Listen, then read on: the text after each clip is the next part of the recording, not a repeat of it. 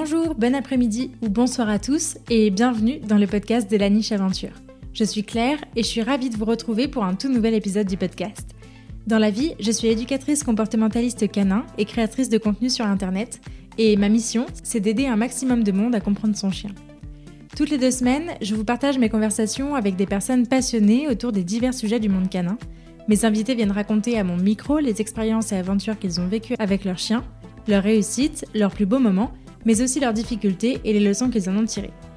Avant de lancer cet épisode, je vous invite, si ce n'est pas déjà fait, à vous abonner, à laisser 5 étoiles et un commentaire sympa sur l'émission dans votre appli de podcast préféré pour m'aider à faire connaître mon travail au plus grand nombre. Pour encore plus de découvertes, de conseils et d'inspiration, je vous invite aussi à vous abonner à ma newsletter en barre d'infos de cet épisode. Et aujourd'hui, je suis ravie de vous partager ma conversation avec Livia Arcé et Morgane Boroviac.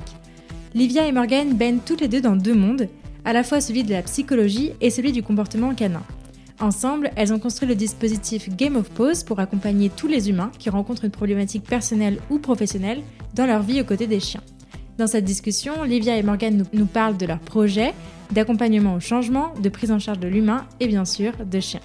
Alors que vous soyez déjà humain d'un chien ou que vous vous apprêtiez à le devenir, cet épisode est pour vous. Mais je ne vous en dis pas plus et je vous invite tout de suite à rejoindre ma conversation avec Livia et Morgane. Et bah salut les filles Salut Coucou euh, Je suis déjà ravie de vous accueillir euh, sur le podcast euh, toutes les deux, Livia et Morgane. On va donc commencer par les présentations. Qui êtes-vous? Je t'en prie. Tu, l'as déjà fait, je vais bénéficier de ton expérience, vas-y. Oh là là, non mais je vais pas, je vais pas faire trop long parce que du coup j'avais déjà eu un temps de présentation sur le dernier podcast qu'on avait fait. Euh, je suis Livia, le nom Instagram c'est Psychopose et je suis éduque et comportementaliste canin en plus de psychologue pour humains, du coup. Ok. Et donc Morgane, mon compte Instagram c'est Game of Wolves et euh, je suis psychologue et étudiante en comportement canin ainsi que formatrice en entretien motivationnel. Trop bien. Du coup, aujourd'hui, on va parler euh, de tout ce qui touche à la psychologie euh, humaine et quand on a un chien. C'est euh, sur ce sujet-là, en tout cas, que vous avez choisi de travailler ensemble toutes les deux et d'allier vos, vos, deux compétences. J'aimerais bien revenir avant ça, avant de, rentrer dans le sujet, revenir sur vos parcours pour comprendre un peu le pourquoi du comment. comment vous avez allié ben, la psychologie humaine avec le comportement canin euh, alors, du coup, moi, c'est venu au fur et à mesure de, bah, de ma rencontre avec mes deux chiens, Azaï et Dakota. Du coup, moi, je suis psychologue euh, de formation et euh, est arrivé dans ma vie Azaï et Dakota, avec qui je travaille aujourd'hui en thérapie assistée par l'animal. Et bah, ça a été un grand chamboulement dans ma vie, un grand chamboulement avec du positif et puis beaucoup de de, pistes d'apprentissage pour progresser, évoluer, beaucoup du coup de chamboulements et de bouleversements bah, qui m'ont énormément déstabilisé, qui m'ont amené du coup à me former plus, plus, plus, plus, plus euh, en comportement canin pour comprendre un petit peu ce qui se passait.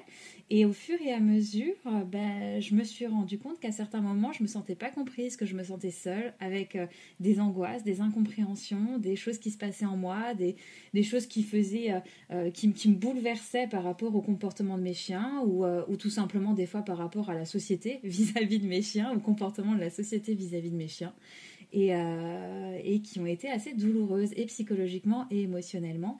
Et j'ai pas forcément trouvé à ce moment-là d'écoute attentive ou de professionnel qui a été en mesure de m'accompagner euh, dans ce que j'étais en train de vivre. Euh, avec des choses qui des fois étaient de l'ordre presque du traumatisme. Hein. Euh, j'ai pas trouvé de professionnel qui avait en tout cas cette sensibilité, cette affinité par rapport au comportement canin.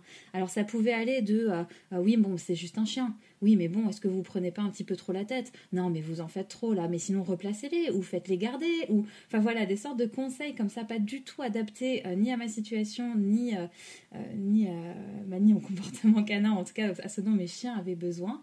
Et du coup je me suis rendu compte bah, que c'était pas forcément évident psychologiquement euh, d'être euh, gardien d'animaux, que ça venait remuer énormément de choses et qu'il y avait très très très très peu de dispositifs euh, qui prenaient en charge ce public-là.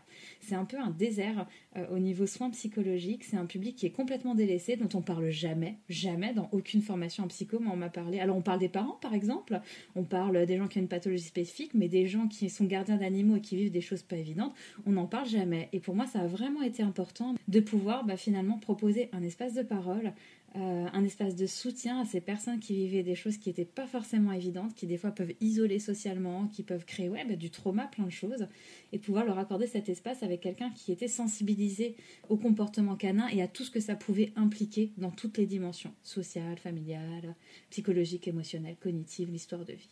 Voilà, donc c'est comme ça un petit peu que, que l'idée, l'envie de créer Game of Pose est née.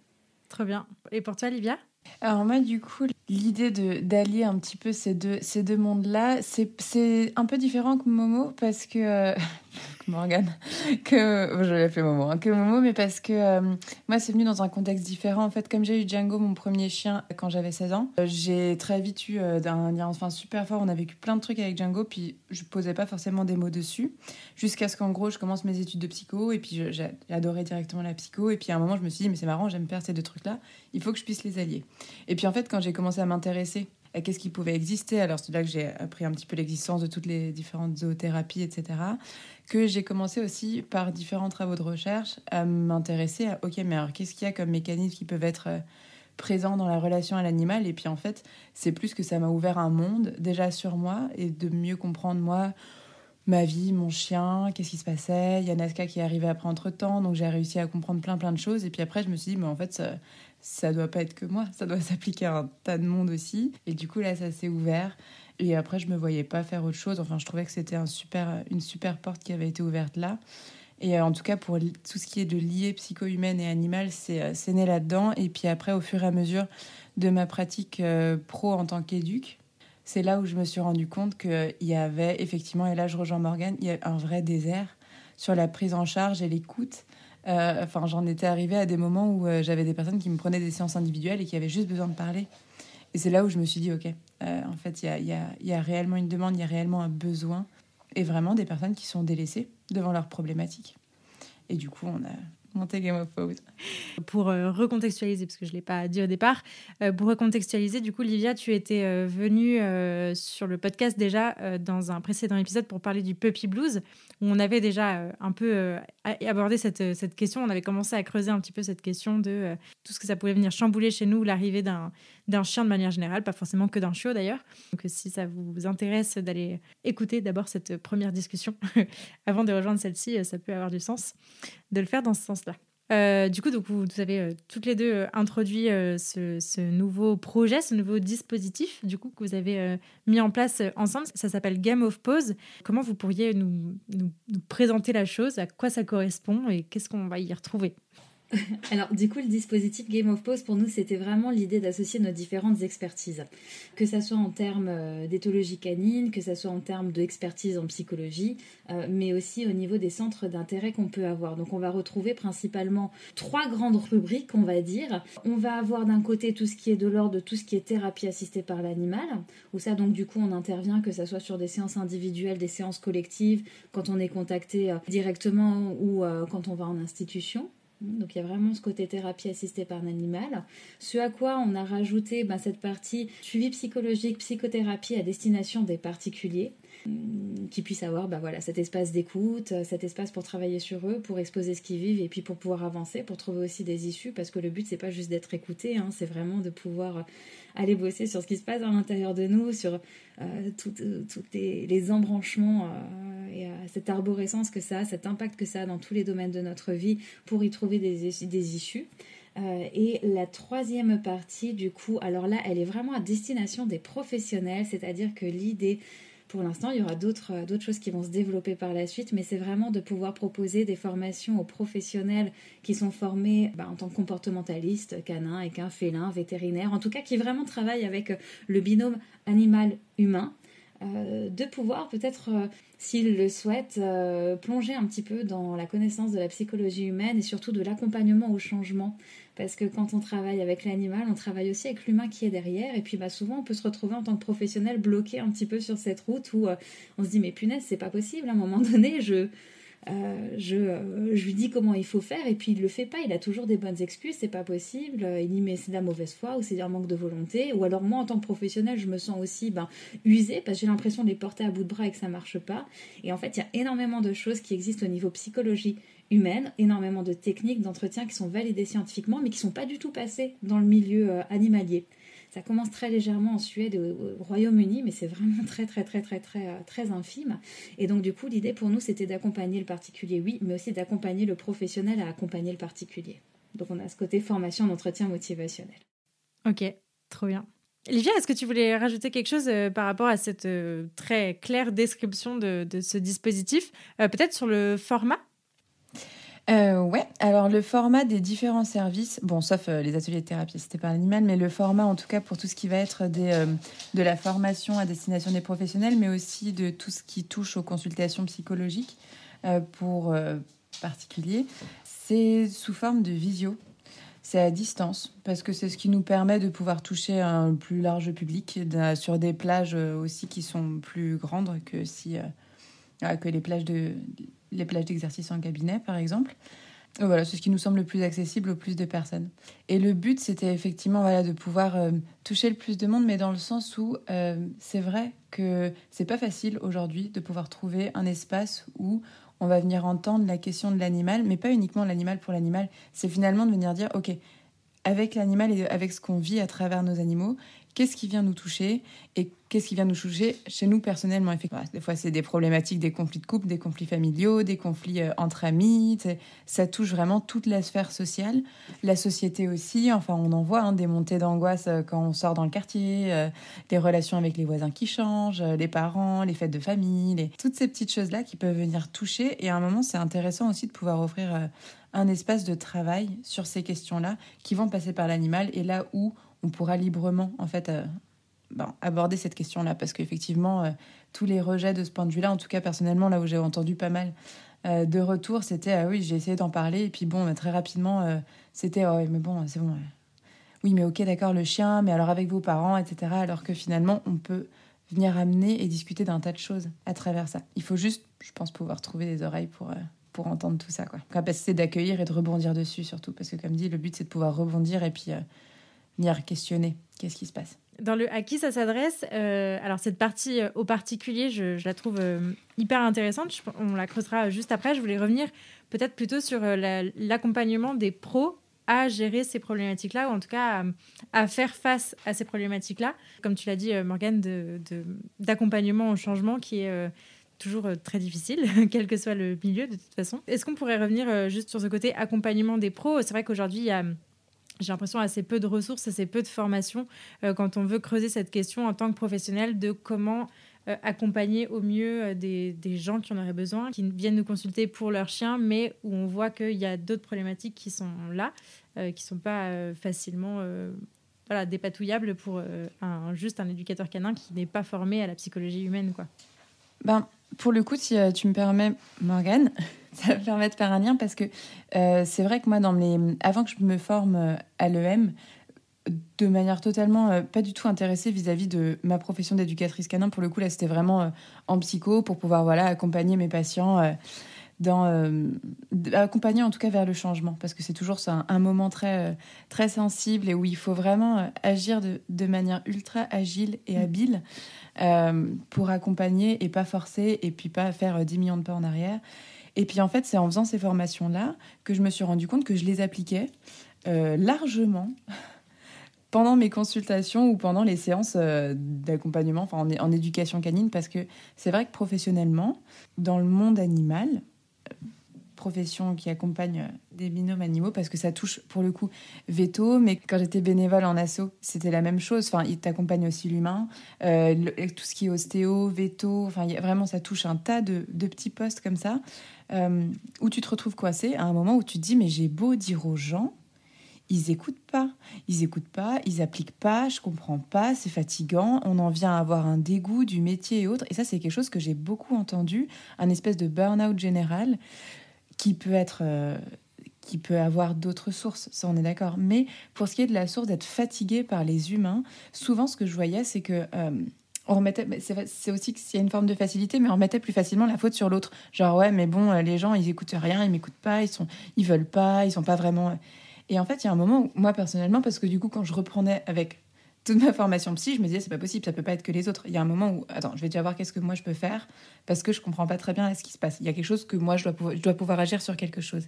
Et puis au final, en appliquant ce que j'avais appris dans tout ce qui est des formations EM, je me suis rendu compte, mais Bah oui, parce que peut-être que c'était du côté euh, médico-social, mais là, du côté animalier, je suis tout autant dans de l'accompagnement de l'humain.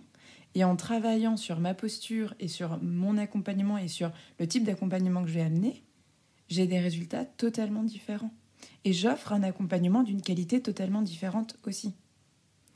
Et c'est là où je me suis, ben, je me suis dit que ce serait vraiment super intéressant. Puis comme on était en contact avec Morgane, euh, on a aussi beaucoup discuté à ce sujet. Et en cherchant, je n'ai trouvé aucune autre formation qui me permette d'améliorer ou de gagner en compétences à ce niveau-là. Mmh. Et qui m'aide au niveau euh, accompagnement en fait professionnel. Mais je vais laisser Momo euh, parler un peu plus de tout ce qui est EM parce qu'elle saura mieux l'expliquer. Ouais, c'est ce que je voulais te, te demander. Du coup, est-ce qu'on pourrait est-ce que vous pourriez euh, développer un peu cette notion d'entretien motivationnel? Parce que la première fois que je l'ai entendu, c'était euh, il y a quelques semaines au travers de nos échanges pour préparer cet épisode. Donc, est-ce que vous pourriez revenir sur ce que c'est l'entretien motivationnel? C'est quoi le, but? Quelle forme ça a? Racontez-nous. Ouais. ouais, j'ai en parlé. Je, me permets juste du coup de rebondir sur ce que Olivia disait, parce que Olivia l'a vécu du côté comportementaliste canin, du côté professionnel. Moi, je l'ai vécu du côté client de comportementaliste canin. Et je me retrouvais face à des professionnels qui avaient vraiment envie de m'aider, qui avaient envie que les choses changent, qui avaient envie que ça bouge, mais où quand ils me parlaient, quand ils me disaient ce qu'il fallait que je fasse, qu'il fallait que je me en, ce que je mette en place pour progresser, j'étais en me disant mais en fait les gars c'est pas du tout adapté à ce que je vis, c'est pas adapté à ce que je vis, ça va pas fonctionner. Tu prends pas en compte euh, ce que je suis en train de te dire sur mon chien, sur sa sensibilité, ce genre de choses, et tu peux pas appliquer ce protocole que tu as appliqué avec Bidule à moi. Et c'est vrai que du coup, pour Livia parlait du côté où c'est usant en tant que professionnel, mais c'est aussi usant en tant que client, en tant que personne accompagnée.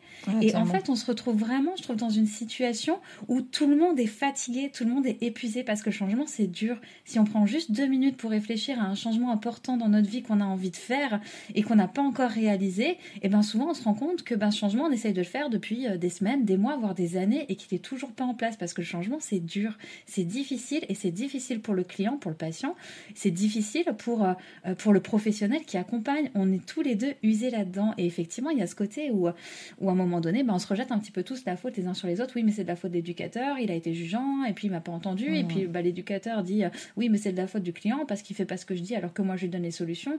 Bah oui mais on voit bien que ça marche pas en fait. Et en fait, dans le milieu de tout ce qui est ben, dans la psychologie ou dans les sciences humaines, on a quand même des techniques, ben, entre autres l'entretien motivationnel. Et du coup, je vais répondre à ta question après ce monologue d'environ 10 minutes. mais, mais ça me semble important aussi d'amener ce côté client parce que c'est pas que le professionnel qui est usé, c'est le client aussi. Quoi. Enfin, moi, putain, des études, j'en ai fait et à chaque fois, je partais en pleurant et c'est pas normal. Et c'est pas qui voulait, c'est pas qui voulait me faire du mal ou qui voulait me faire pleurer. C'est juste qu'à un moment donné, on se comprend pas en fait sur ce chemin du changement.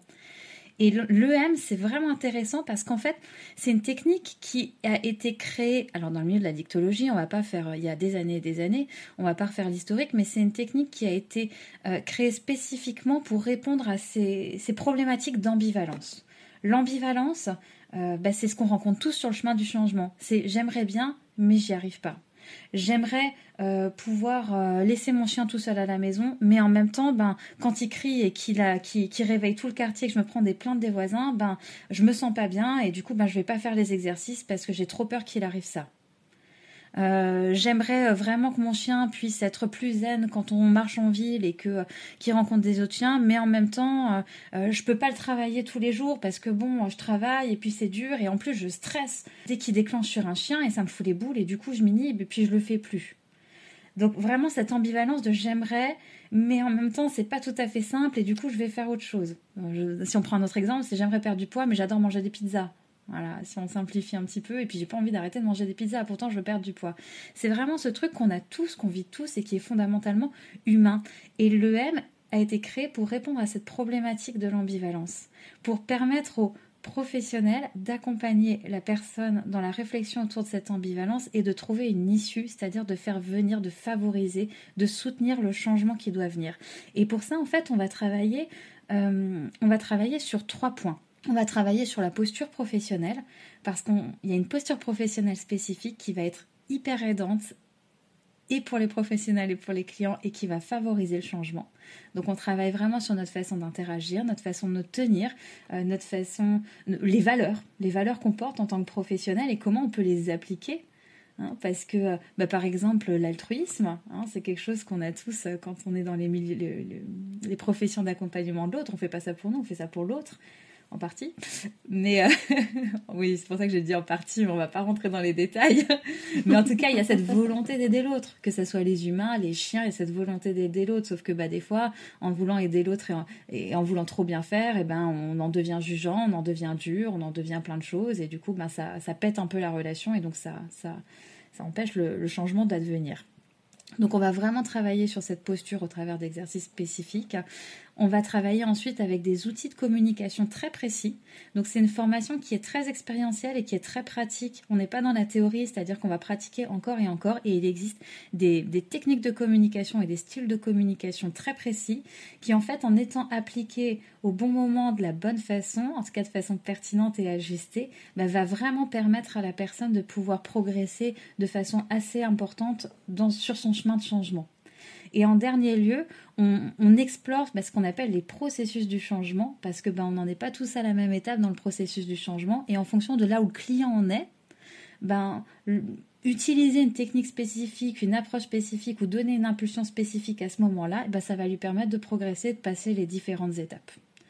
Voilà un petit peu de façon globale et résumée euh, ce que ça apporte, et du coup, ça permet aux clients de se sentir bien, sont entendus, compris, et aux professionnels de moins s'user à essayer des fois de lutter sur des choses qui euh, qui fonctionnent pas, qui sont pas efficaces et, euh, et, qui fatiguent tout le monde quoi. Donc l'idée c'est vraiment de remettre un petit peu de, de fluidité dans la relation entre euh, les personnes, les professionnels du monde animalier qui accompagnent les binômes humains canins et puis les clients de remettre de la fluidité, de redonner des petits tips pour vraiment à un moment donné faciliter les choses pour tout le monde dans un climat de respect, de bienveillance de tous quoi. Non, mais ouais, si je peux revenir sur l'idée de la posture professionnelle, pour moi, c'est vraiment, vraiment quelque chose qui, euh, dans le M, va être très important et qui est important à, à partager parce qu'effectivement, autant pour le professionnel, je trouve que c'est très intéressant de, de venir se remettre en question sur sa posture. C'est une manière d'évoluer, en fait. Et c'est une manière, je trouve que c'est beaucoup moins fatigant. On est vachement moins à contre-courant. On ne pédale pas dans la smoule, en fait. On pédale vraiment sur un tandem ensemble. Et du coup, on avance. Euh, de manière beaucoup plus agréable et beaucoup plus rapide. Et pour le client, c'est vrai que c'est... Euh, enfin, c'est vrai que un jeu. Moi, j'ai là des trucs qui me... Enfin, plus tu parlais, euh, Morgane, quand tu parlais de ton, ton expérience avec, euh, avec certains professionnels, plus j'ai des... J'ai des souvenirs en tête de, de, clients qui ont déjà eu les larmes aux yeux en me disant mais je, mais je, je me sens trop bien je me sens trop bien. je me dis, j'ai vraiment envie d'appliquer, je le sens, je, je, je, visualise comment. Je... Et puis il y en a même une fois qui, ça m'a fait rire, il a laissé échapper, il a fait, c'est la première fois que je dis oui oui, mais oui oui en le pensant vraiment. Parce que on a souvent, tu sais, le truc où on dit oui oui à quelqu'un, genre oui oui, t'inquiète, je le ferai. Pas du tout. ne l'a jamais fait de sa vie. Ou ne le fera jamais. Mais du coup, c'est vrai que c'est quelque chose où c'est euh, agréable pour, euh, c'est agréable pour beaucoup. Et je pense que ça peut vraiment apporter. Euh, là où c'est pas facile de se lancer. Et des fois, c'est vrai que c'est un peu des deux côtés, mais c'est pas facile de se lancer en tant que professionnel et en tant que que client, ben, quand on vient déjà demander de l'aide, quand on se prend comme ça une vague d'antipathie, euh, c'est super compliqué. Ben, ça donne pas franchement envie ni de continuer, ni de réitérer l'expérience d'aller voir un professionnel derrière. Quoi. Et ça impacte forcément la relation. Et c'est pas forcément de l'antipathie voulue. C'est-à-dire que ben, il suffit que vous ayez eu 10 clients dans la journée où euh, bah, ça s'est pas bien passé, où euh, il y avait de la tension, où il y avait du conflit, où on comprend pas pourquoi la personne elle applique pas, pour que bah, quand le 11e arrive euh, et qu'ils disent oui bah j'ai pas fait ce que ce qu'on avait dit que je devais faire, bah, on soit là en train de dire bon bah oui mais à un moment donné monsieur madame si vous le faites pas ça va pas avancer en fait. Et je trouve que dans les formations il y a beaucoup ce côté analyse, hein, analyse fonctionnelle de la situation, bilan, protocole qu'on va rédiger, mais en fait, on ne tient pas du tout compte de l'aspect humain et du processus de changement, et c'est là où ça pêche. C'est là où ça pêche et c'est là où tout le monde s'épuise. Je pense que le, milieu du. Bah, par exemple, tout ce qui est éducation positive et bienveillante, ce genre de choses, ou même le comportementalisme canin, l'éthologie, c'est quand même des sciences qui sont assez récentes. Et je pense qu'on est dans c'est mon avis, ça c'est mon opinion personnelle, mais que c'est des métiers et c'est un milieu qui manque encore de maturité, c'est-à-dire c'est tout jeune, c'est tout frais, c'est immature, on est en train de se chercher, on voit qu'il n'y a pas encore beaucoup d'assises, c'est pas toujours très solide, ça bouge très vite, et du coup c'est vrai que pour l'instant il n'y a pas eu trop ce parallèle qui a été fait entre ce qu'on voit en psychologie humaine et ce qu'on fait pour accompagner les jeunes vers le changement et, ce milieu-là. Et, mais, c'est normal, c'est parce qu'encore une fois, c'est tout jeune, c'est tout frais, il y a déjà plein de choses à gérer, plein de théories, plein de nouveautés à voir. Donc du coup, aller explorer encore et faire le lien entre des domaines différents, euh, on n'a peut-être pas forcément tout le temps l'énergie pour ça. Et en même temps, je trouve ça tellement dommage parce qu'il y a tellement de choses qu'on pourrait associer. On reste des mammifères, donc en fait, ce qu'on retrouve en psychologie, c'est ce qu'on retrouve en éthologie canine, équine, féline. Enfin, il y a tellement de belles choses à associer et qui pourraient tellement aidant et, faire, et permettre d'accélérer, en tout cas d'aller plus vite euh, sur certaines choses parce que ça existe. Et ce qu'on a envie de proposer, nous, aujourd'hui, c'est justement de faire cette association qui n'est pas encore très bien, enfin qui n'est pas encore faite tout à fait sur tous les domaines pour, pour, pour que les deux, les deux domaines s'enrichissent l'un l'autre. C'est comme quand on a un grand frère qui a déjà vécu des choses, autant bénéficier de son expérience. Ce serait dommage de s'en priver. Et, hum, si je peux me permettre de rajouter quelque chose, il y a aussi euh, parce que je trouve que des formations aujourd'hui, il y en a beaucoup.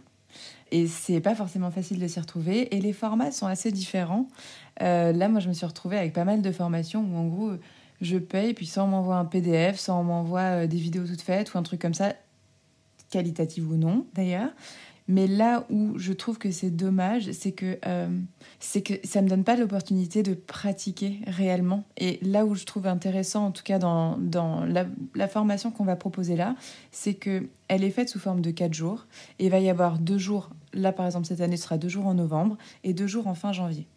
De sorte à ce que entre première moitié et la deuxième moitié, il y a un grand temps où tout le monde est en possibilité de pratiquer de vraiment mettre en, pratique, en exercice les outils concrets qui leur ont été transmis et qu'on puisse avoir un temps où on revient dessus.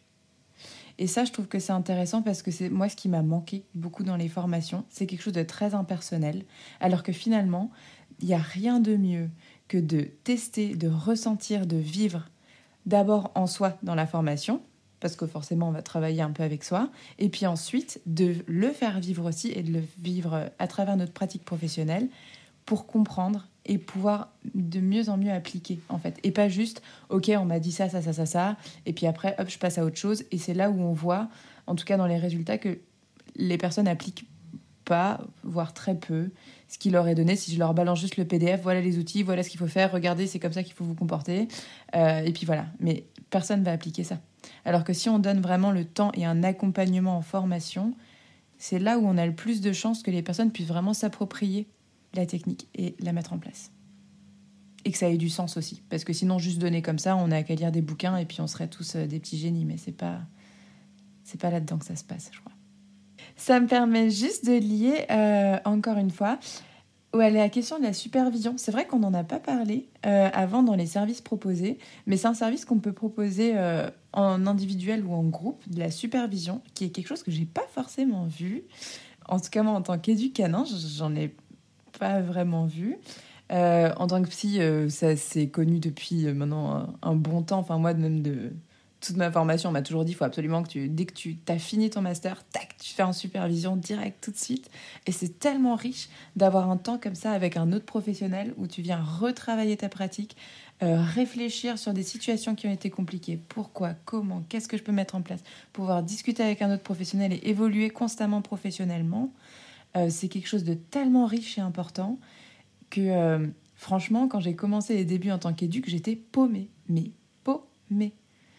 Et euh, ouais, bah ouais, coucou Claire, quoi. C'est vrai que c'est, tu vois, c'est pas facile. Et je sais que d'avoir. Euh, ça m'aurait beaucoup aidé au début, d'avoir un temps comme ça de, de supervision. C'est vrai que vous êtes quand même très isolé. Hein. C'est ce qu'on appelle un peu du mentorat. C'est de ça dont tu parles, de, par exemple, tu, tu, commences à pratiquer et en fait, tu travailles avec un autre éduc qui est déjà installé, tu, tu échanges sur les problématiques que tu rencontres. C'est ça dont tu parles ou... Il y a quelque chose un petit peu de, cet ordre-là, mais ça va être un petit peu plus poussé. C'est-à-dire que la supervision, ça va être le fait de, euh, de partir effectivement de problématiques rencontrées, d'entretiens, de situations spécifiques qu'on va débriefer avec un autre professionnel. Et ça peut se faire sur deux choses.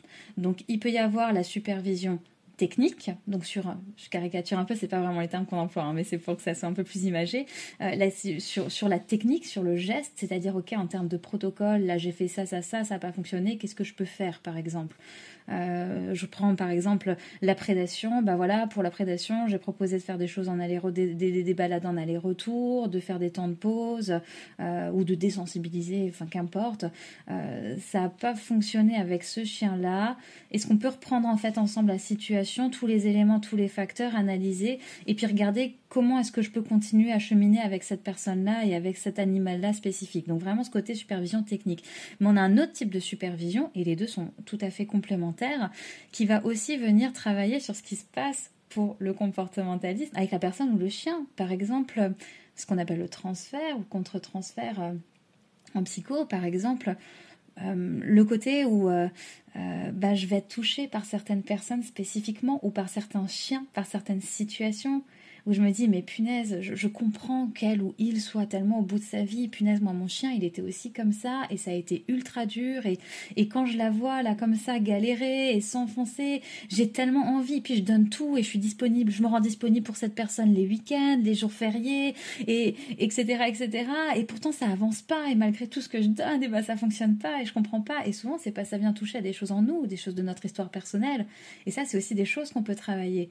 Parce qu'au bout d'un moment, on risque de se retrouver dans des dérives, euh, dans des sorties de cadre, dans des choses qui sont difficiles émotionnellement pour euh, bah, le professionnel, mais aussi pour le client.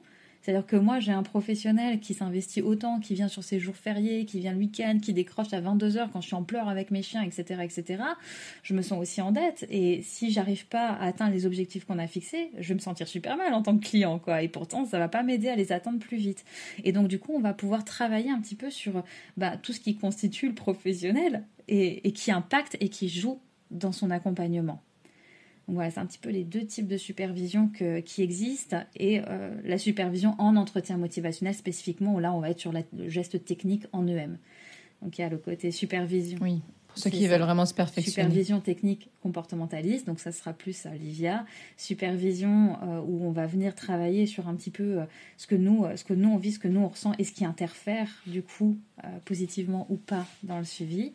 Et, et supervision en EM c'est vraiment intéressant. C'est vrai que moi, j'avais euh, eu envie de, pouvoir euh, avoir, bah, voilà, je parlais du mentorat parce que c'est le seul euh, truc que, dont on m'avait parlé un peu et je sais que euh, dans les pays anglophones, euh, surtout, c'est un peu plus pratiqué que chez nous. Euh, et c'est vrai que c'est le seul moment où j'en ai entendu parler quand j'arrivais un peu en fin de formation et je me suis dit, tiens, pourquoi ça serait pas bête de faire ça? Mais c'est vrai que c'est pas, c'est pas quelque chose de, fluide et d'accessible. Et voilà, c'est, ça, déjà compliqué, je trouve, de, de s'entourer de professionnels autour de soi. c'est déjà compliqué de trouver des stages et d'aller trouver encore quelqu'un qui va nous mentorer ou nous superviser, c'est encore autre chose. Donc, euh, donc c'est trop cool. Il serait temps que ça se développe. Militons. et, et, et puis il y a encore beaucoup, je pense, de rivalité aussi dans ce milieu. Mais parce que je pense qu'encore une fois, c'est un milieu jeune et, que chacun essaye d'une façon ou d'une autre de se faire sa place. Et du coup, c'est pas forcément, euh, c'est pas encore forcément des choses qui, c'est peut-être pas le moment pour que ça prenne place, je sais pas. Mais euh, mais euh, je pense que la rivalité, en tout cas dans votre milieu, de ce que j'ai pu en percevoir, est pas non plus super aidante dans le fait d'être dans ce mentorat ou cette supervision. Après, c'est peut-être une vision complètement erronée. Hein, Non, non, je pense que c'est tout à fait vrai. Je pense que c'est tout à fait vrai. Et puis, euh, c'est vrai que là, pour être euh, typiquement dans le, dans le moment où j'aurais besoin d'avoir quelqu'un qui me supervise, typiquement, euh, c'est c'est vrai que c'est compliqué. Et enfin, voilà, je, je, suis en train de, de, travailler, mettre en place des choses pour bah, pouvoir accompagner des gens vers l'entrepreneuriat parce qu'il y a tout aussi cette partie-là euh, d'entrepreneur qu'on a un peu laissé pour compte en disant bah voilà, t'es éducateur, vas-y, débrouille-toi, ouvre ton entreprise et fais, va. Mais je le, je, moi, je le voyais pas, je le vois pas comme ça. Donc, euh, je, voilà, j'ai cette partie-là où j'ai peut-être plus de compétences et plus de légitimité à me dire, OK, je peux peut-être aider des gens là-dessus. Mais c'est vrai que sur la partie. Euh, comportementaliste canin, j'espère euh, un jour pouvoir superviser plein de gens. mais, mais pour l'instant, c'est plutôt moi qui en aurais besoin. Donc, euh, si quelqu'un veut me superviser, je, je suis là. Bien des donc. Bien des donc.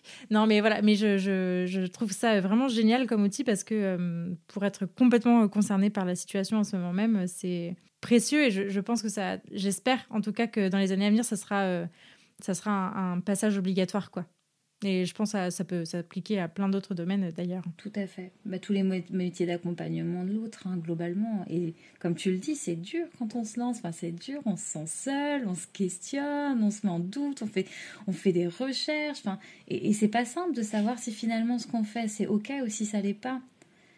Et des fois, juste le fait de pouvoir le poser, ça fait du bien. Au-delà d'être un milieu jeune, je trouve que c'est un milieu aussi assez spécifique dans le sens où euh, moi, je retrouve beaucoup que des personnes qui vont se plonger comme ça, à cœur ouvert et, avec toute leur âme pour les animaux. Il y a quelque chose où des fois, ça vient avec un espèce de binôme qui est je viens là pour les animaux, mais contre l'humain. Parce que j'ai vécu plein de trucs qui étaient compliqués et parce que l'humain, il y a plein de points où j'ai plus confiance en l'humain. Je, je, lis plein de phrases, plein de trucs euh, de. Euh, je j'ai pas confiance en les humains, s'ils ont pas confiance en. J'ai que confiance dans mes chiens, que dans mes animaux, jamais les humains. Les Eux, trucs. ils ne trompent Ou pas. du coup, il y a un, il y a un ouais, il y a quelque chose de très. euh, Bien sûr. T'entends ça, Django? Il n'est pas d'accord avec cette idée. Mais tu vois, il y a- il y, a quelque chose où je trouve que c'est très compliqué aussi humainement. Enfin, moi, il y a eu des fois des impasses comme ça, pour le coup, très humaines, où je me suis dit, mais comment est-ce qu'on peut? Alors, oui, d'accord, on aime beaucoup les, les, les animaux, sinon on ferait pas ce qu'on fait, mais il faut aussi aimer beaucoup l'humain. Parce que je crois qu'on accompagne tout autant l'animal que l'humain, si ce n'est des fois plus l'humain que l'animal. Et du coup, il y a quelque chose où. euh, bah, des fois, les rapports humains entre les professionnels, ils sont, ils sont très farfelus. des fois, c'est, euh, on peut se dire, mais qu'est-ce qui se passe? C'est pas du tout, c'est bizarre. Et en fait, enfin moi, par exemple, je sais que ça me fait beaucoup de bien d'avoir la double casquette, parce que des fois, quand je suis trop dans le truc, euh, là, c'est ce qui m'est arrivé dernièrement, j'étais trop dans le truc euh, et du canin et du canin, et là, j'ai sorti la tête de l'eau, je me suis replongée dans des trucs psy, j'ai racolé aussi avec d'autres relations plus psy et tout là-dessus, et j'étais genre, ah ouais ah mais je situe mieux des fois ce qui me met à mal dans ce monde euh, dans ce monde canin c'est que des fois il y a un, refus comme ça de l'humain. Et du coup je comprends mieux pour lier avec la supervision où je si on le prend pas en compte ou si on est dans un rejet comme ça de l'accompagnement de l'humain voire même de l'humain tout court et des mécanismes humains derrière donc ça nous comprend nous aussi et ben ça nous vient pas comme ça euh, à l'idée de se dire ah mais je vais quand même travailler sur qu'est-ce qui me traverse à ce moment-là c'est pourquoi est-ce que j'ai du mal? Pourquoi est-ce que je m'investis beaucoup avec certaines personnes et pas d'autres? Mais l'inverse aussi. Il y a, pourquoi est-ce qu'avec cette personne, ça ne passe pas? Pourquoi est-ce que j'y vais à reculons à cette séance? Pourquoi est-ce que pourquoi est-ce que toujours ce type-là, ça, ça fonctionne pas? Et c'est pas juste de dire ah mais c'est parce qu'ils sont euh, comme ci ou comme ça. C'est de dire ok mais qu'est-ce que ça vient toucher chez moi? Et ça c'est des questionnements différents que je trouve euh, pas forcément évidents. Et, je pense que c'est ok de pas se sentir à l'aise avec l'être humain, mais que je pense vraiment qu'on peut améliorer des choses. Je pense vraiment qu'on peut, euh, qu'on peut reconnecter, euh, qu'on peut reconnecter euh, bah, les personnes pour qui c'est difficile avec l'humain, avec leurs clients, et leurs clients avec les professionnels qui les accompagnent. Je pense que j'avais fait un petit truc sur Instagram où j'avais mis des stickers de questions-réponses là et j'avais demandé ben, finalement qu'est-ce qui a été difficile pour vous euh, avec certains éducateurs et puis aux éducateurs qu'est-ce qui est difficile pour vous avec certains clients? Et en fait ils parlaient de la même chose. Ils parlaient de la même chose. C'était des mots différents c'était vu d'un côté et de l'autre mais ils parlaient de la même chose. Les difficultés qu'ils rencontrent c'est exactement les mêmes. Et je me suis dit mais merde en fait c'est vraiment juste un problème de compréhension c'est qu'il manque ce tout petit lien qui peut se créer très facilement, qui leur permettrait juste de se comprendre, de se rendre compte qu'en fait, ils bossent pareil et vers le même but, et de fluidifier tout ça, et de se réconcilier en fait. Mm, mm, mm. En fait, finalement, ce que ce qu'on vit en tant que particulier, on le vit aussi en tant que pro, quoi. Je veux dire dans le sens où euh, tout ce par quoi on est passé, euh, tout ce par quoi on passe en tant que en tant que particulier, tout ce par quoi on est traversé dans les difficultés, dans les problématiques, ben, c'est aussi ce qu'on peut retrouver en tant que pro. Et en fait, c'est juste des occasions de venir euh, évoluer, cheminer euh, dans son monde perso. Et puis, euh, ouais. Et puis c'est une, c'est c'est des occasions manquées, c'est des occasions loupées à certains moments. Et je trouve, bon, ça. faut que tu nous arrêtes Claire parce que je pense qu'on en a pour des heures, hein. Mais, donc t'hésites pas. Mais je trouve que ce qui, c'est ça qui est génial. Tu- Enfin, je trouve que travailler avec des animaux c'est absolument merveilleux parce qu'en fait on reste des mammifères et en fait tout ce qu'ils vivent et tout ce qu'ils traversent, tout ce qu'ils traversent, on le vit aussi. Et en les observant, je trouve que c'est aussi une façon d'apprendre à mieux se connaître. C'est pour ça que pour moi, enfin les deux sont liés, on peut pas les dissocier parce que euh, je prends un exemple, mais par exemple, là, je travaille sur la prédation avec les miens et j'ai des patients, enfin, je travaille en centre de soins en addictologie, mais en fait, le craving, donc cette envie impérieuse de consommer de l'alcool ou un produit, quel qu'il soit, c'est exactement le même déroulé que la séquence de prédation. C'est la même chose et vraiment en travaillant avec des animaux et en faisant l'effort d'apprendre à leur comprendre, mais on apprend aussi, sans s'en rendre compte, à se comprendre en tant qu'humain, à avoir plus de bienveillance, plus de douceur et du coup aussi à mettre des choses en place pour nous aider à changer. Et je crois qu'il faudrait faire des protocoles pour les comportementalistes, pour les humains. La zone de confort, quand tu travailles la réactivité de ton chien. La zone de confort, quand tu travailles la réactivité, c'est la même chose. Il faut tenir compte de la zone de confort de l'humain qui est au bout de la laisse. Ma petite Morgane, totalement, je suis totalement d'accord avec toi. Et c'est pourquoi, eh bien, il y a un prochain cours que je prépare pour Humanimaliste, enfin qui est terminé si Marie, tu passes par là, sur tout ce qui est anthropomorphisme et qui est effectivement, il y a une, part négative à, l'anthropomorphisme. En tout cas, il y a des effets qui peuvent être négatifs, des conséquences qui peuvent ne pas être super cool. Mais il y a aussi euh, des choses plutôt intéressantes à utiliser dans l'anthropomorphisme parce qu'il peut y avoir des parallèles qui peuvent être faits entre humains et animaux qui en comprenant mieux l'animal, on peut aussi mieux se comprendre. Et effectivement, tout ce qui touche au système émotionnel, mais aussi tout ce qui touche aux mécanismes d'apprentissage, c'est super intéressant d'arriver à comprendre les mécanismes d'apprentissage sont les mêmes, la base est la même. Ensuite, après ce qu'on en fait, c'est différent, mais en soi, la base est la même. Et de revenir aux bases pour l'animal, ça nous permet à fond de revenir à nos bases à nous. Mais ça, c'est tout ce dont on parlait quand on parlait du doggy blues, enfin du côté où il y a des bases qui sont communes et qui, c'est pas pour rien que ça résonne aussi fort quand vraiment on s'y plonge. Et c'est même pas pour rien qu'on plonge aussi loin là-dedans d'ailleurs, je trouve. Mais oui, c'est des mécaniques qui sont vraiment. Euh, et si on n'en tient pas compte, bah ça marche pas. Si je tiens pas compte, bah, je reprends la réactivité dans le cadre de ce mécanisme d'apprentissage que pour pouvoir apprendre sereinement et pouvoir mettre en place des, nouvelles, des nouveaux apprentissages pour un chien, par exemple, qui a une réactivité qu'on génère euh, en, en, lui permettant d'être dans sa zone de confort, en tout cas cette zone optimale d'apprentissage.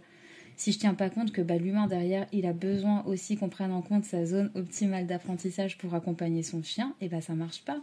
Si moi mon chien il déclenche sur ses congénères à 20 mètres, mais que moi en tant qu'humaine, je vois un chien au loin et je suis à 40 mètres, j'ai déjà déclenché mes peurs et je suis déjà complètement tendax, bah ça marche pas, il faut prendre en compte les deux. Et c'est les mêmes mécanismes d'apprentissage pour le professionnel, c'est un, double visuel à avoir, dans le sens où il ne s'agit pas parce que j'aurais beau gérer le chien, si l'humain derrière, je l'accompagne pas pour se sentir mieux dans ces situations-là, moi, si je regarde que le chien, je me dis, bah la séance, elle s'est plutôt bien passée. Franchement, on a réussi à, passer aux côtés d'un chien à 10 mètres, alors qu'avant c'était 20 mètres, enfin c'est super. L'humain, je regarde sa tête, il est défait. Il reviendra pas, il remettra pas en place parce qu'il aura associé moi et mes méthodes et tout ce qui se passe à quelque chose d'ultra difficile à éprouver parce que je l'ai mis en PLS pendant toute l'heure de ma séance. Et c'est quelque chose où c'est vraiment un double regard à avoir pour que ça se passe bien et pour que, pour que tout le monde puisse avancer. Encore une fois, parce que si on ne prend pas en compte l'humain... Hmm. Il y a un truc aussi dans, dans les explications qu'on donne en tant que professionnel, enfin ça, ça, rejoint ce que vous dites, mais euh, c'est vrai que des fois quand, euh, quand on, on, explique des notions d'émotion, de, de, ce que peut ressentir le chien à ce moment-là, il m'est arrivé là encore cette semaine de voir que dans l'œil humain, il ne se passait rien parce qu'il n'avait pas pour habitude de mettre un mot sur, euh, sur l'émotion là que j'étais en train de citer que son chien pouvait ressentir à ce moment-là. Et donc on sent aussi qu'il y a tout un, tout un, travail qui n'est pas fait, enfin en tout cas une éducation à ça qu'on n'a pas nous en tant qu'humains ou que tous les humains en tout cas n'ont pas de euh, mettre des mots sur ses émotions, savoir ce qui est en train de se passer, etc. Et qu'en fait on ouvre une porte, nous, euh, à travers le chien, parce qu'on est là pour parler du chien. Et en fait, euh, voilà, ça, renvoie aussi à des choses qui sont pas forcément euh, familières pour l'humain. Et donc, je trouve que ça, c'est aussi toute une dimension que moi, je suis en train de découvrir, j'avoue, en, disant ça, où je me dis, waouh, ok, là, je viens d'ouvrir une méga porte, on va y aller tranquillou. et, je, pense que c'est voilà, c'est ça, ça rejoint un peu ce que, ce que vous étiez en train de dire là-dessus. Mais, euh, mais je trouve que ça s'improvise pas. Et, c'est vrai que j'aurais aimé avoir plus de prise au départ. Alors voilà, je l'expérimente, je, je, bidouille. et je pense qu'on passe tous par là, on bidouille un peu tous avec ça. Mais, euh, mais ouais, carrément. Mais ouais, non, mais c'est intéressant ce que tu dis. Oui, on je trouve ça vraiment intéressant parce qu'effectivement, il y a ce côté où je peux parler de la subtilité du ressenti du chien, mais si l'être humain en face, bah, on ne lui a jamais appris à faire ça, en fait, c'est je, vais lui parler d'un concept complètement inconnu qu'il va pas prendre. C'est un peu comme ce truc où on dit ouais mais je me sens pas bien et on dit ouais mais c'est quoi pas bien? Enfin ça veut dire quoi? Bah je sais pas, pas bien. Ok, mais c'est de la tristesse, c'est de la colère, il y a un truc qui s'est passé. Ou... Non, je sais pas, je suis pas bien. Et effectivement, venir mettre des mots sur les émotions. Non, mais c'est intéressant sur les émotions des chiens. Si l'autre personne en face, elle n'est pas capable de le comprendre parce qu'on lui a pas appris ou parce que plein de mécanismes autres dans son histoire de vie, ben, faut tricoter avec ça en tant que comportementaliste et c'est pas simple. Alors qu'il existe plein d'outils, mais c'est vrai qu'on vous les donne pas. Et je trouve ça vraiment dommage parce que ça pourrait vraiment vous permettre, un, de gagner en confiance en tant que professionnel, vous sentir plus équipé et puis de gagner en efficacité. Puis de mettre en valeur les connaissances aussi. Parce que ça aussi, c'est le truc, moi, qui me fait toujours. Euh, et que je me souviens que je l'avais rappelé euh, à quelques élèves aussi, où euh, je leur disais, mais faites gaffe, parce que là, pendant, allez, six mois, un an, vous avez pris le temps d'emmagasiner des infos, c'est cool. Mais là, vous allez aller chez le client, vous n'allez pas pouvoir lui rentrer dans la tête en deux heures ce que vous avez appris, vous, en six mois. Pas, ça va pas être possible. Et puis avec vos beaux mots, vos beaux trucs, alors c'est super cool, hein, il faut connaître tout ce qui est théorique, mais après, il va falloir trouver le moyen de permettre à l'autre de le comprendre, de l'intégrer et de se l'approprier. Et là, si on ne prend pas en compte l'humain, ben c'est les cours magistraux, quoi. Je peux te faire le plus beau speech de ta vie, mais il sera jamais aussi beau que si tu l'as vraiment compris. Et pour le comprendre, il faut que moi, je t'accompagne, que je sois à côté de toi, que je capte qu'est-ce qui est important pour toi, euh, tu vois, par quel canal on peut communiquer. Et une fois que j'ai trouvé les bons canaux, on peut communiquer. Mais sinon, comme tu l'as dit, tu, vois, tu peux dire un truc et tu vois que la personne, elle se fait oui avec la tête parce qu'elle sent que c'est la fin de ta phrase, mais il n'y a rien qui se passe. Et après, tu vas dire un truc, genre tu vas donner un exemple, tu vois, tu vas dire, ok, alors attends, si, par exemple, vous, vous faites ci, ça, ça, et là, il y a une lueur qui s'allume, la personne, elle se dit, ah ok, c'est ça. Et là, tu dis, ok, j'ai réussi à faire comprendre ce truc-là. On y est. Mais si tu fais pas ça, tes connaissances, aussi bonnes soient-elles, théoriques, mais c'est intéressant parce que du coup, je trouve que ça met vraiment le doigt sur la notion où finalement, dans, en tant que comportementaliste canin, il faut que tu aies cette compétence d'apprendre à apprendre. Et ça, en fait, enfin, en tout cas, pour toutes les formations que moi j'ai faites, qui sont pas toutes excellentes, disons-le, mais euh, tu vois, c'est un point qui a jamais été soulevé. Comment j'apprends à l'autre à apprendre? Enfin, c'est pas pour rien qu'on a des enseignants, qu'on a des formateurs, qu'on a des pédagogues, qu'il y a des masters en sciences de l'éducation et de pédagogie, des, des masters d'ingénierie de la pédagogie, ce genre de choses. Parce que c'est pas simple d'apprendre à apprendre, et ça, je trouve que c'est un point important que vous soulevez. C'est vraiment, je pense, ouais, c'est quelque chose de l'ordre de comment j'apprends à apprendre à l'autre.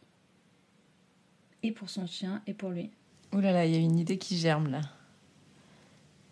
Il y a une idée qui est en train de germer là. Je vois la lumière dans les yeux de Morgane. Elle se dit Onglet numéro 4 sur le site. Nouveau truc. J'étais sûre. Non, mais c'est vrai que c'est. Euh, Sinon, tu viens avec toutes tes petites valises de cours là, que t'as tout bien appris, et puis tu te retrouves, tu sais, comme la photo de la loutre avec sa guitare. Genre toute triste. Je sais pas si tu vois laquelle, mais elle est en mode.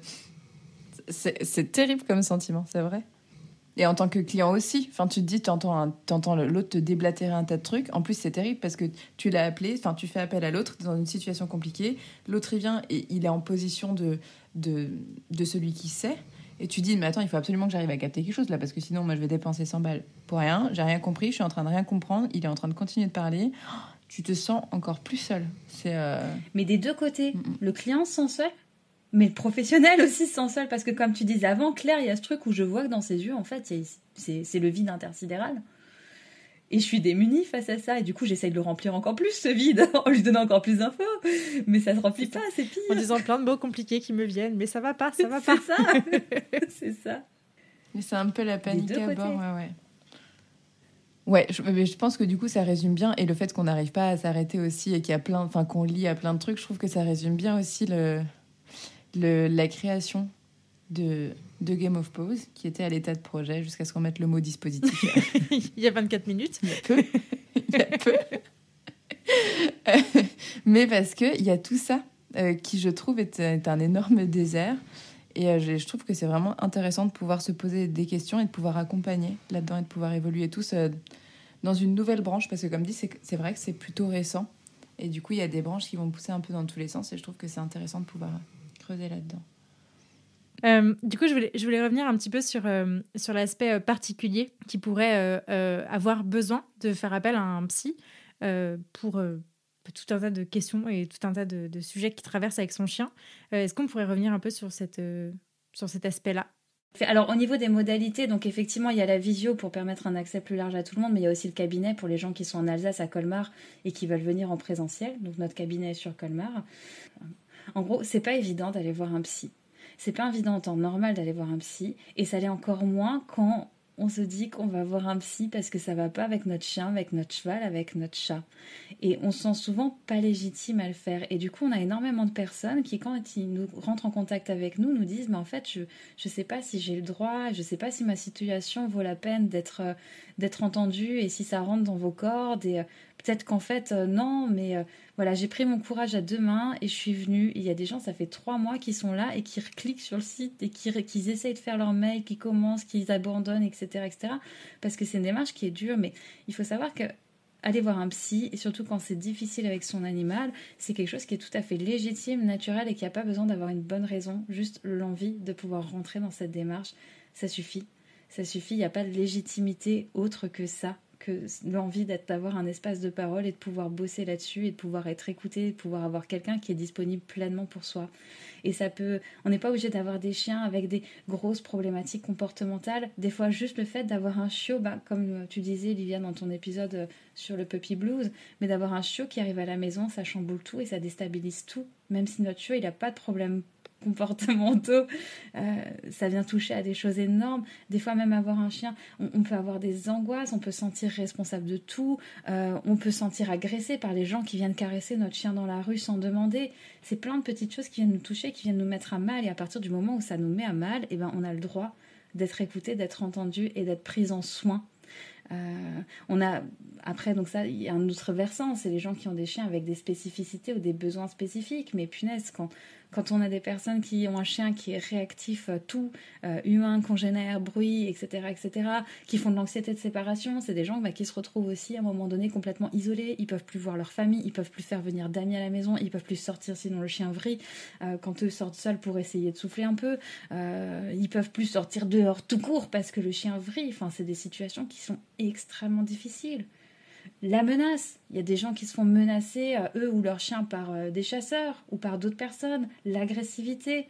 Mon chien est, sans laisse à côté de moi, je me fais engueuler ou agresser par une personne dans la rue qui me dit Rattachez vos chiens Alors que mon chien, il fait rien. Enfin, c'est, super rude. Mon chien a agressé un autre chien. C'est super rude. Enfin, ce qu'on vit au quotidien, c'est pas simple. Et à partir du moment où on a besoin d'être soutenu, eh ben, je pense qu'on peut s'autoriser à l'être et qu'il n'y a aucune honte à l'être et qu'on est tous légitimes là-dedans. Et que finalement, le bien-être mental fait partie de la santé. Et c'est ça aussi souvent qu'on oublie, c'est-à-dire que euh, la santé mentale fait partie de la santé globale de, la personne et que c'est des moments qui sont compliqués, qui sont pas faciles. Euh, je rebondis un petit peu là-dessus, effectivement, par rapport aux mails, où la plupart des mails, c'est euh, bah, je sais pas trop quoi dire. et puis on sent que ça a été super compliqué, mais je crois qu'il n'y a rien d'autre à dire de plus. En tout cas, il n'y a pas de justification à donner autre que j'aurais envie de j'aurais envie de vous rencontrer dans le cadre d'un entretien ou d'une consultation, d'une séance où voilà, j'ai besoin de partager certaines choses que je vis à travers mon chien ou pas, avec mon chien, mon animal, mon cheval, mon lézard, mon dino, je, que sais-je. Mais c'est des trucs qui sont. c'est ça, ça suffit, c'est OK.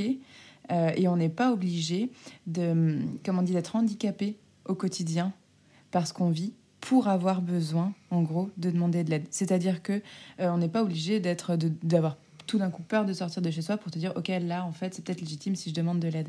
Finalement, si vous êtes dehors en train de promener votre chien et que vous êtes en stress déjà à ce moment-là, juste là, parce que il y a eu différents trucs qui vous sont arrivés, parce que, ou même pas forcément des choses qui sont, qui vous semblent importantes, mais finalement, ça suffit pour que quand je le sors, je suis pas, je suis, je suis je suis pas bien, je regarde partout, je fais gaffe, je truc, je.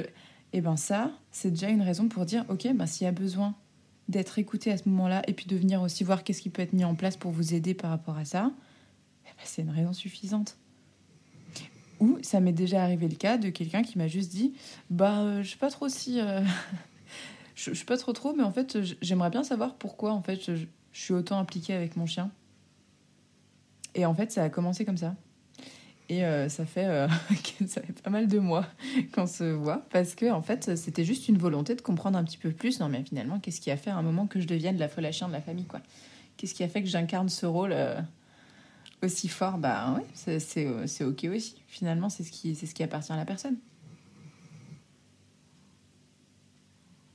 C'est fini. Très bien. je vais maintenant vous poser la question signature de ce podcast. Qu'est-ce que ça a changé à votre vie d'avoir des chiens et qu'est-ce qui, qu'est-ce qui vous apporte au quotidien? Des angoisses massives. et un peu de bonheur. Mais beaucoup d'angoisse. 20 kilos de stress en plus en 5 Massive.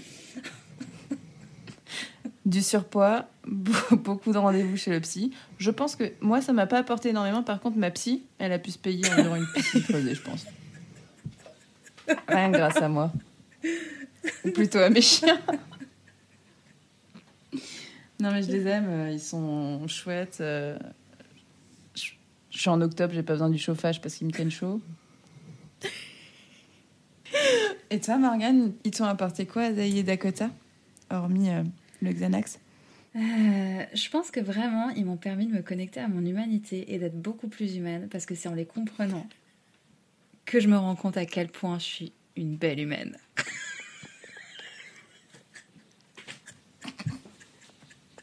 Est-ce qu'on peut dire qu'elle a dit ça avec le doigt du milieu bien levé sur la caméra? Ce qui nous ont permis, c'est d'être présents ce soir dans vos oreilles. À partager cet agréable moment. Et croyez-moi que c'est parce qu'on a souffert qu'on peut accompagner votre souffrance.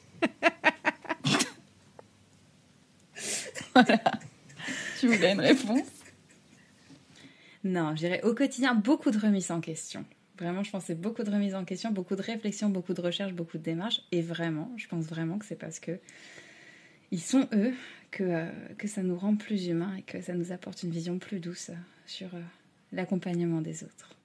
Est-ce qu'il y a des ressources que vous aimeriez partager à nos auditeurs? Euh, Du coup, les ressources qu'on pourrait partager. Alors, effectivement, aujourd'hui, moi, j'ai pas forcément trouvé de ressources qui lient en tout cas la prise en soin psychologique et, euh, la prise en soin euh, de l'animal. Ça doit probablement exister, mais je ne les connais pas. Hein. donc, mais par contre, au niveau, au niveau YouTube, il y a un YouTuber qui est assez chouette pour avoir plein, plein, plein, plein, plein de petites informations très intéressantes sur le fonctionnement psychologique de l'humain, qui s'appelle PsychoQuack, qui est très, très, très, très chouette. Il y a hum, j'ai oublié son nom. Ah zut, mais qui a fait un alors qui a fait un petit truc que je trouvais assez sympa pour apprendre à se détendre avec son chien, qui est méditer avec son chien.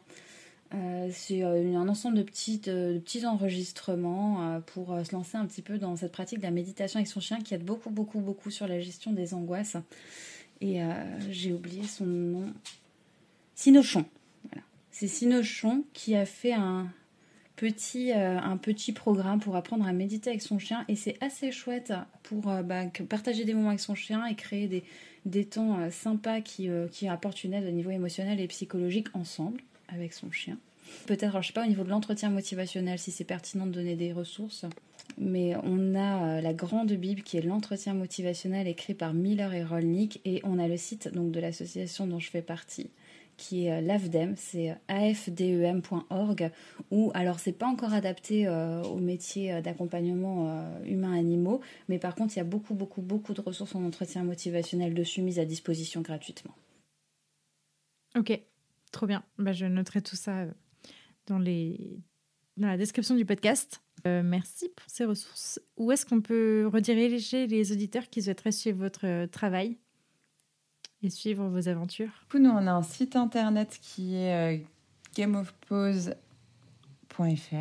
et dessus, il y a un onglet contact, plutôt facile. Et sinon, c'est simplement par adresse mail contactgameofpause.gmail.com. Euh, et sinon, de manière plus individuelle, on peut, en tout cas moi, on peut me retrouver sous Instagram Psychopose, idem sur, euh, sur Facebook. Et bah, comme on l'a dit au début, effectivement, Morgane via Instagram sur Game, of, Thrones. tout à fait. Donc j'ai qu'une page professionnelle Instagram, je suis pas pas encore sur Facebook et j'ai pas envie de l'être. Mais donc effectivement, on peut retrouver sur le compte Instagram Game of Wolves euh, avec des points partout entre. Ok, trop cool. Et eh ben merci beaucoup à toutes les deux. Ben, merci pour cette riche discussion. Merci à toi vraiment de nous avoir géré. tu as passé ton, ton épreuve ultime du bravo. Je l'avais déjà, mais du coup, il est réactualisé. mais voilà. ça. Merci beaucoup à toutes les deux. Salut. Salut. Ciao, ciao.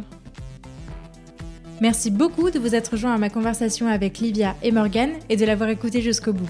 J'espère que ce nouvel épisode vous a plu, et si c'est le cas, je vous invite à en parler autour de vous et à le partager sur les réseaux sociaux en nous taguant